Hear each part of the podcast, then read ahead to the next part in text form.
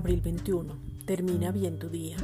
La persona que vive en la ley vive en completa condenación. La ley nunca justificaba, por el contrario, daba una sentencia permanente sobre cada persona y se entraba en condenación sufriendo, manteniéndose en angustia, condenados al temor y sin obtener ninguna respuesta.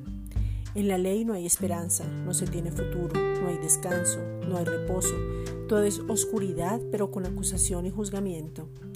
La sangre de Jesucristo trasladó todos los pecados y entonces ninguna condenación hay para los que están en Cristo Jesús.